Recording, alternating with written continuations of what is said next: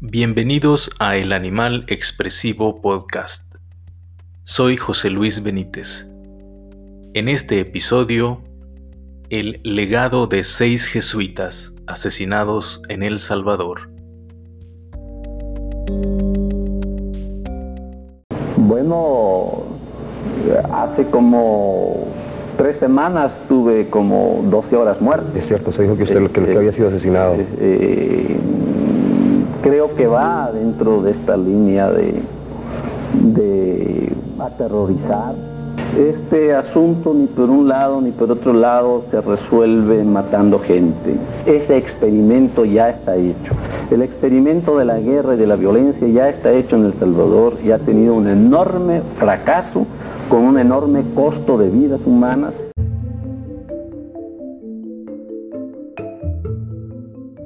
Esa era la voz de Ignacio Ellacuría, uno de los seis jesuitas asesinados el 16 de noviembre de 1989 en el campus de la Universidad Centroamericana José Simeón Cañas UCA en El Salvador. En este podcast tomo como referencia un artículo que escribí titulado Seis jesuitas comprometidos con la lucha crucial de su tiempo y que fue publicado como introducción del libro El puño y el verbo, el legado jesuita de Centroamérica al mundo, publicado en el año 2013 por UCA Editores, en colaboración con la Universidad Iberoamericana de Puebla, México, y la Cátedra Latinoamericana Ignacio Ellacuría.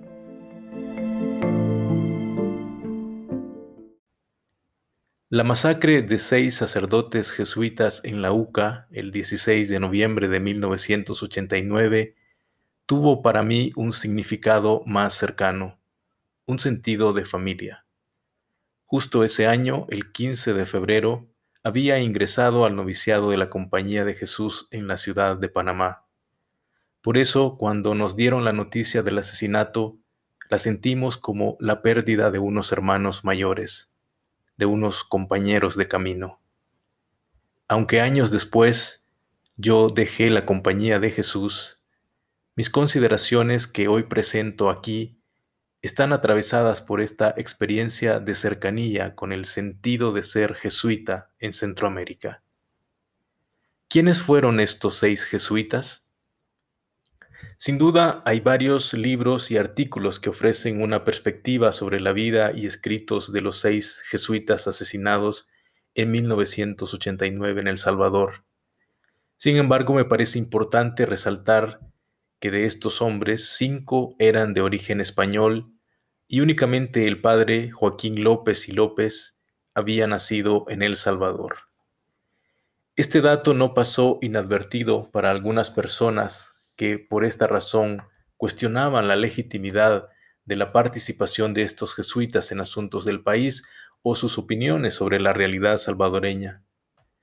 No faltaba quien dijera por la radio o en la televisión, a través de una llamada telefónica, ¿por qué opinan ustedes sobre nuestro país? Ustedes son extranjeros. Ante esta mentalidad que asume la legitimidad de la participación política en términos esencialistas, con base en el lugar donde una persona nace, el padre Ignacio Yacuría y otros de sus compañeros solían responder que ellos eran salvadoreños por opción. No solo habían pedido venir a El Salvador como lugar de destino en la compañía de Jesús, sino que además se habían nacionalizado como salvadoreños. Estos jesuitas asumieron su identidad como salvadoreños no desde la perspectiva de obtener un documento oficial que les reconociera una nacionalidad, sino desde el sentido de insertarse y hacerse cargo de esa realidad salvadoreña. Como reconoce el padre Rodolfo Cardenal, quien convivió con los jesuitas asesinados, estos fueron hombres con grandes cualidades y limitaciones. Por tanto, no hay que perder de vista en ningún momento esta dimensión humana de los seis jesuitas asesinados en la UCA. A veces, sin percatarse, se puede caer en la tendencia de desdibujar los elementos fundamentales de humildad, de cualidades y de limitaciones que configuraron las personalidades de estos hombres. Ahora bien, tampoco se debe dejar de mencionar la sólida formación académica que tenían, desde la mejor tradición ignaciana de dar el magis, de poner todas sus potencialidades intelectuales y de voluntad en el trabajo apostólico encomendado. Por ello, estos jesuitas pueden considerarse como referentes intelectuales, en un contexto social y cultural donde muchos se autodenominan como tal, a pesar de que no desarrollan un pensamiento propio ni la rigurosidad necesaria para analizar los problemas de la realidad. También es verdad que este enfoque de intelectualidad y de proyecto de incidencia universitaria para cambiar las estructuras sociales y políticas del país era cuestionado dentro de la misma provincia centroamericana de la Compañía de Jesús, pues para algunos jesuitas la manera evangélica de incidencia se tenía que desarrollar desde un enfoque de cercanía eficaz con los pobres, con las mayorías excluidas de la sociedad. Estas tensiones y debates fueron parte fundamental de las dinámicas de discernimiento y opciones que los jesuitas hicieron en el contexto de guerra y posconflicto en Centroamérica.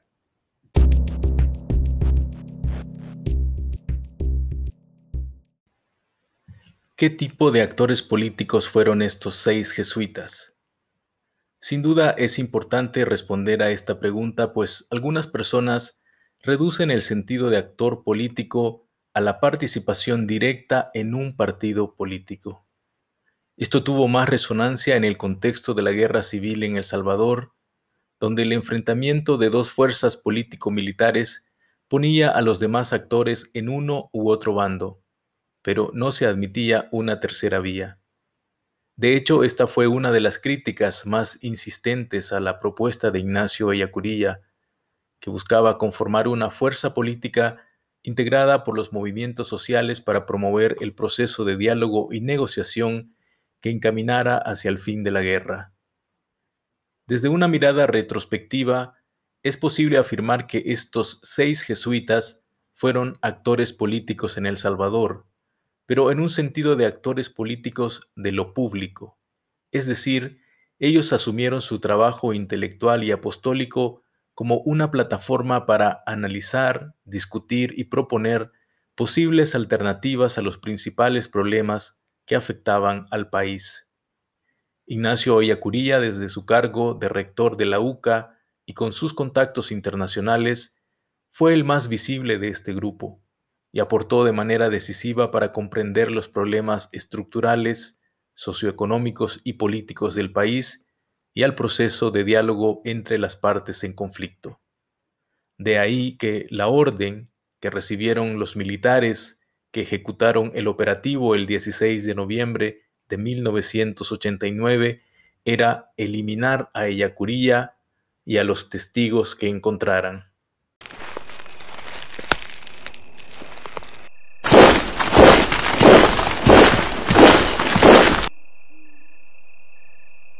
Al horror diario de la guerra se ha sumado ayer la masacre a sangre fría de seis jesuitas. El asesinato del jesuita Ignacio Yacuría, cinco sacerdotes más, la guardesa y su hija de 15 años ha venido a complicar aún más la conflictiva situación política de este país. Diplomáticos extranjeros y políticos salvadoreños consultados por este corresponsal coinciden en que la desaparición de Ignacio Yacuría hará cambiar el clima político de este país por ser la voz política más autorizada y el principal impulsor del diálogo de la paz en El Salvador. El asesinato del jesuita español, que lleva a juicio de muchos el sello de los escuadrones de la muerte, fue perpetrado mientras el ejército salvadoreño intensificaba los combates en una contraofensiva general en las zonas que ocupan desde hace seis días la guerrilla del Frente Farabundo Martí.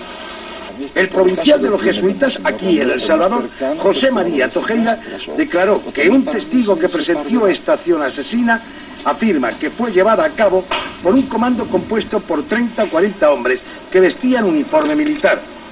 Mientras la Fuerza Armada emitió un comunicado desmintiendo las versiones de una posible relación del ejército salvadoreño con la masacre de la UCA, acusando, sin embargo, de su autoría al FNLN, el jefe del Estado Mayor, Emilio Ponce, condenó el atentado rotundamente en la red nacional de televisión. Quiero aprovechar esta oportunidad para que, en nombre de la Fuerza Armada, expresar la más enérgica condena contra aquellos que esta mañana masacraron a seis padres jesuitas.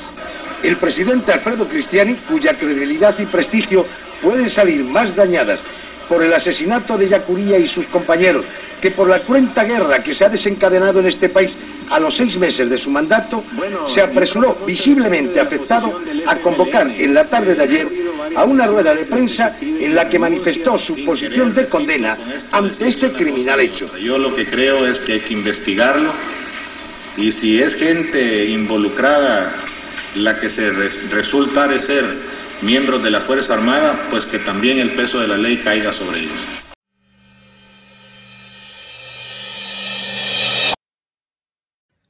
Segundo Montes, desde su formación sociológica, trabajó en la promoción de la defensa de los derechos humanos y fue pionero en los estudios sobre los refugiados y los migrantes.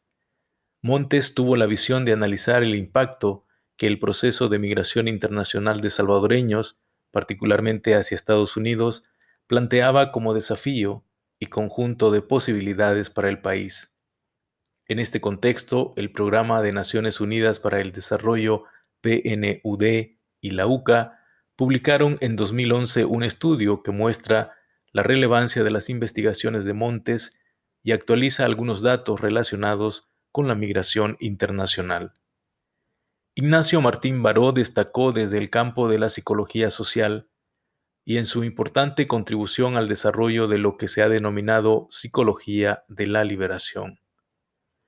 Martín Baró desarrolló estudios fundamentales para comprender los procesos de formación de opinión pública, el impacto psicosocial de la guerra y la necesidad de atender desde esta perspectiva a las víctimas del conflicto.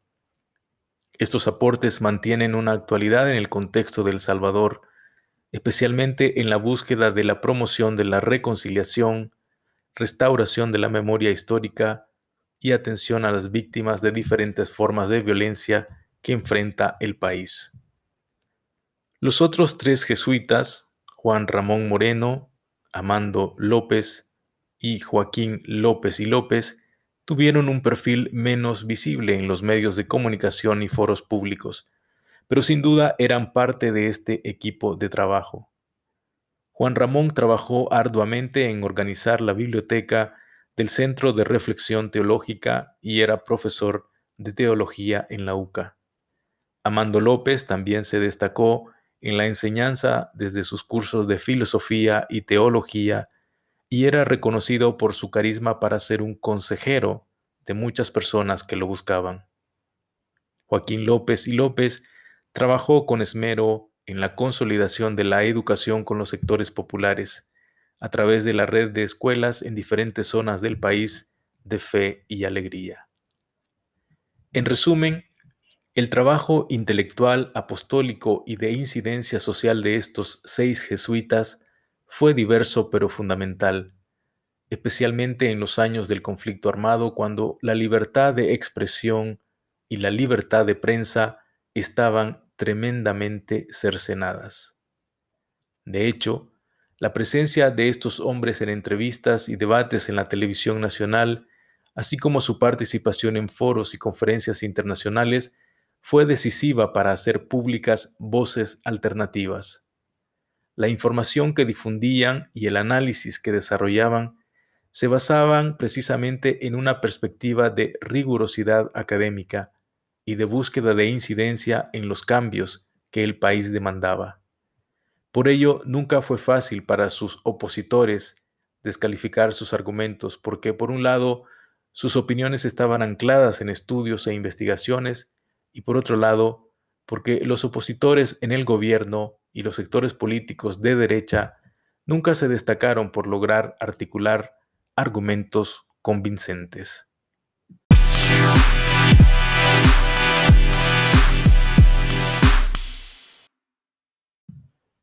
Seis jesuitas actores políticos de su tiempo.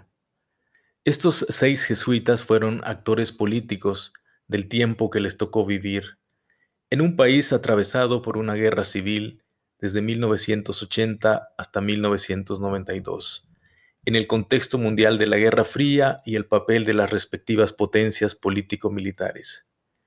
Les tocó enfrentar no solo los sentimientos anticomunistas, sino además la represión de manera cercana, que se manifestó en diferentes ataques con bombas a la imprenta de la UCA.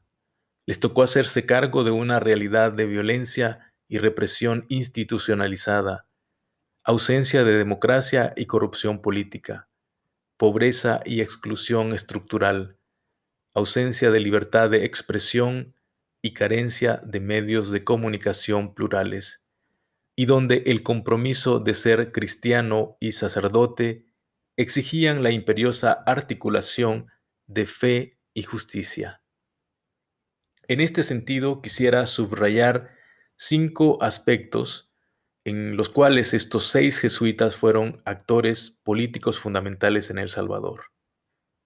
En primer lugar, ellos fueron actores clave tanto en la dimensión nacional como en la internacional para promover espacios de diálogo y mostrar que la guerra no podía continuar, que era necesario promover una solución negociada al conflicto. Ellacuría fue criticado tanto por sectores de la izquierda y del Frente Farabundo Martí para la Liberación Nacional, FMLN, como por sectores gubernamentales y de la derecha política. Ellacuría y la UCA, como plataforma de conciencia crítica de la sociedad, abrieron espacios de discusión, y ejemplo de ello son la Cátedra de Realidad Nacional y el acercamiento con diversos sectores de la sociedad civil organizada. Al final nadie duda que el asesinato de estos seis jesuitas en noviembre de 1989 marcara un punto de inflexión, particularmente de la presión del gobierno de Estados Unidos para finalizar el apoyo militar al ejército y al gobierno salvadoreño.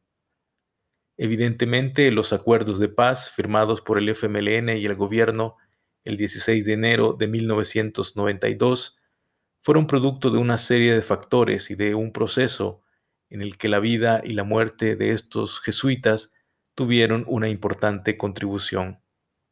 De manera oficial, el trabajo de estos seis jesuitas fue reconocido públicamente por el gobierno del presidente Mauricio Funes.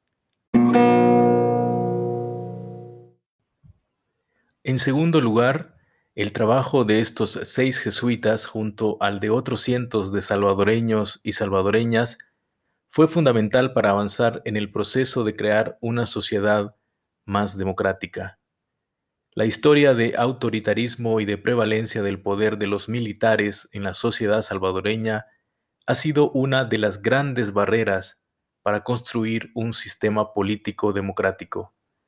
Y esto fue puesto en evidencia en diferentes estudios y análisis desarrollados por Montes, Ellacuría y Martín Baró.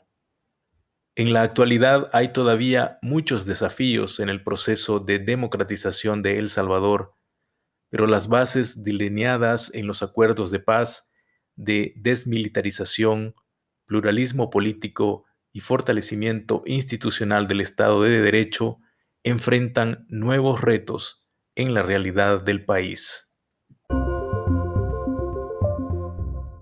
En tercer lugar, estos seis jesuitas apostaron desde su compromiso de trabajo con el desafío de resolver el problema estructural de la pobreza. Esta situación de pobreza en el país no solo fue una de las causas primordiales de la guerra, sino además es una realidad que debe transformarse para aspirar a consolidar una sociedad democrática. Las investigaciones y el trabajo intelectual de estos sacerdotes mostraron varias dimensiones de la pobreza, desde una perspectiva integral para comprender la exclusión económica y sociocultural de las mayorías populares, así como las articulaciones de lo que hoy llamamos lo local y lo global. En cuarto lugar, la presencia y voz de estos jesuitas en el espacio público y mediático Sus publicaciones, sus conferencias, sus clases, sus homilías fueron fundamentales para confrontar un contexto político donde no había libertad de expresión y de prensa. Además, ellos lograron convertirse en fuentes obligadas de consulta para periodistas locales e internacionales, y aún para medios de comunicación conservadores que tomaban su palabra en el afán de comprender lo que estaba pasando en El Salvador y prefigurar escenarios de futuro. De igual manera, la incidencia de las revistas de la UCA proceso, carta a las iglesias, ECA, fue central como propuesta de medios alternativos de información y de análisis en un mapa en el que predominaban los medios de la derecha política y del poder oficial. Finalmente, estos seis sacerdotes jesuitas promovieron con sus tareas académicas y apostólicas una práctica de cristianismo en donde la fe no puede estar separada de la justicia. Estos hombres, compañeros de Jesús como se definen en el lenguaje ignaciano, para algunas personas quizás no tenían un talante apostólico precisamente porque se suele entender que el cristianismo debe hablar del cielo y no de la política en la tierra. Pero ellos historizaron la articulación de fe y justicia en la realidad del Salvador, y por eso pagaron el precio, como lo argumenta el libro escrito por Teresa Whitfield sobre el asesinato de los seis jesuitas. En definitiva, pagaron el precio de comprometerse, retomando las directrices de la Congregación General 32 de la Compañía de Jesús, donde ante la pregunta de ¿Qué significa hoy ser compañero de Jesús? Se responde que es comprometerse bajo el estandarte de la cruz, en la lucha crucial de nuestro tiempo, la lucha por la fe y la lucha por la justicia que la misma fe exige.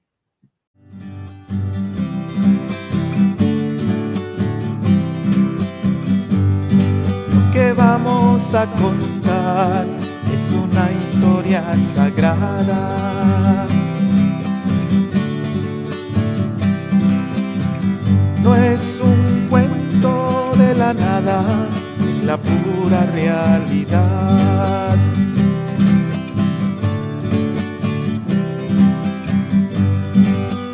El año 89 mataron a seis jesuitas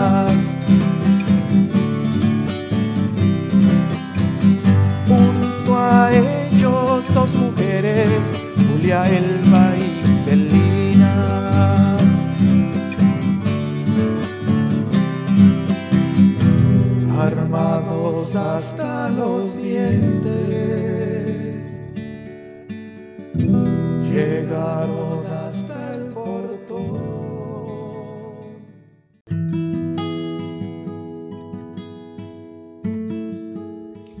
De la hostia, la sangre y la arboleda. Poema de Francisco Andrés Escobar. La grama tiene sangre en la pupila y grumos de sustancia el muro inerte. Linfa dolida repta entre las hojas y una gran pesadumbre en la arboleda. Quebrado el cuerpo y más ausente el alma, rotos los verbos por injusto fuego tiñe la muerte con su caldo el suelo y una gran pesadumbre en la arboleda. Yo no puedo atajar este silencio. Se me escapa la voz del mundo duelo, pues si el temblor no vino ante el despojo y hasta mudos mis ojos parecieron, es porque a veces el dolor nos vuelve como estatuas de mármol o de yeso. Cierra el párpado el dique de pesares, el labio sella su palabra agreste, sonámbula frialdad apresa el cuerpo, y el alma vaga sobre extraña fiebre. No quiere maldecir, no es la blasfemia, el clamor de los labios taciturnos, ni los señalamientos, ni los retos, ni las reivindicadas consecuencias, es otra cosa, Dios, es otra cosa. Mi pozo de dolor se enraiza adentro. Es la noche del débil peregrino al extraviar la luz de su sendero. Usted, mi don Ignacio, era otro padre, padre de quien no tiene más que sueños, padre de quien no habla porque el miedo le cercene la voz, le mata el gesto. Usted, mi don Ignacio, era otro padre, padre de estos cereales y senderos, donde escasa la luz y corto el verbo. El mal se ensaña entre los más pequeños. A usted, mi padre Ignacio, no lo oyeron. A usted nos lo mataron, así, en seco. Y hoy nos queda esta sangre barboteante y una gran pesadumbre en la arboleda. Usted dejó su España, don Ignacio, y optó por el dolor de esta otra tierra. Y aquí, mi gran rector, en este insomne país de las insidias y violencias, país de las conjuras y de nuestros, país simiesco de alarido y miedo, usted su verbo iluminado y en sangre dio su aurora más cimera. Usted vino con Ranner y Subiri, acobijados en morral de sueños, y buscó interpretar las realidades e imponer la razón como criterio, para encarnar de Dios su mandamiento de empezar en la historia el alto reino.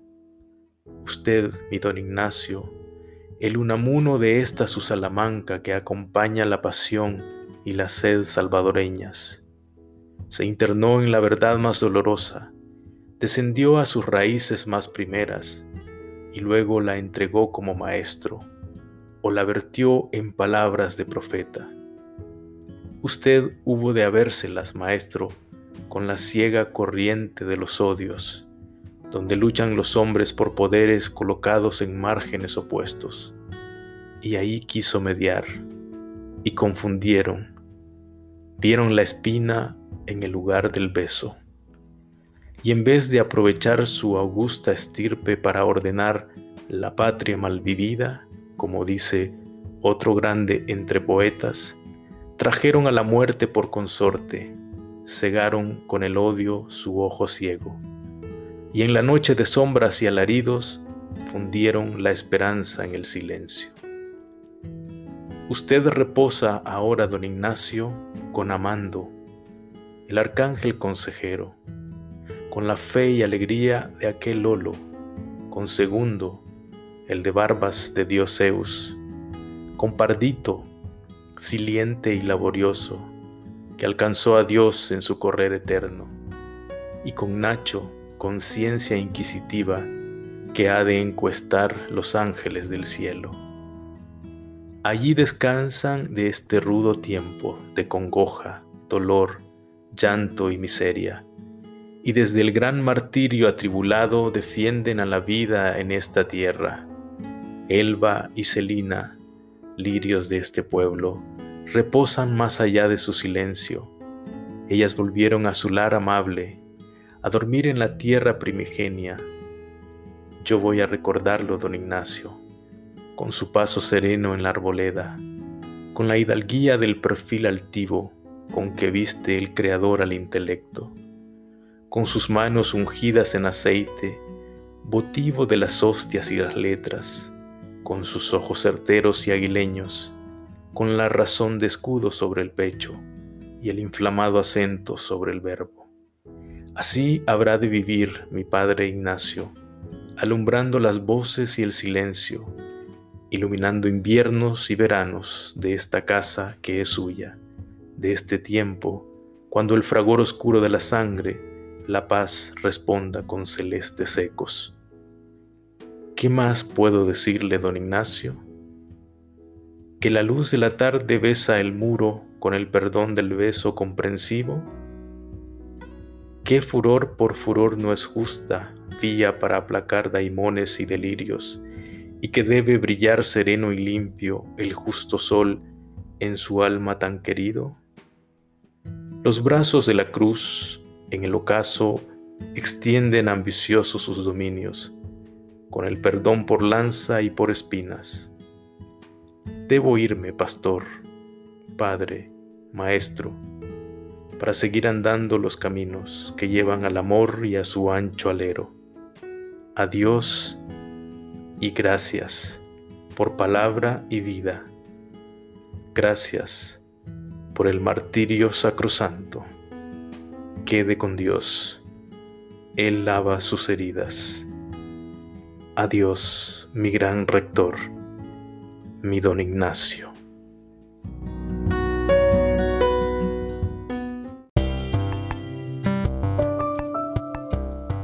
Gracias por tu compañía. Hasta un próximo podcast.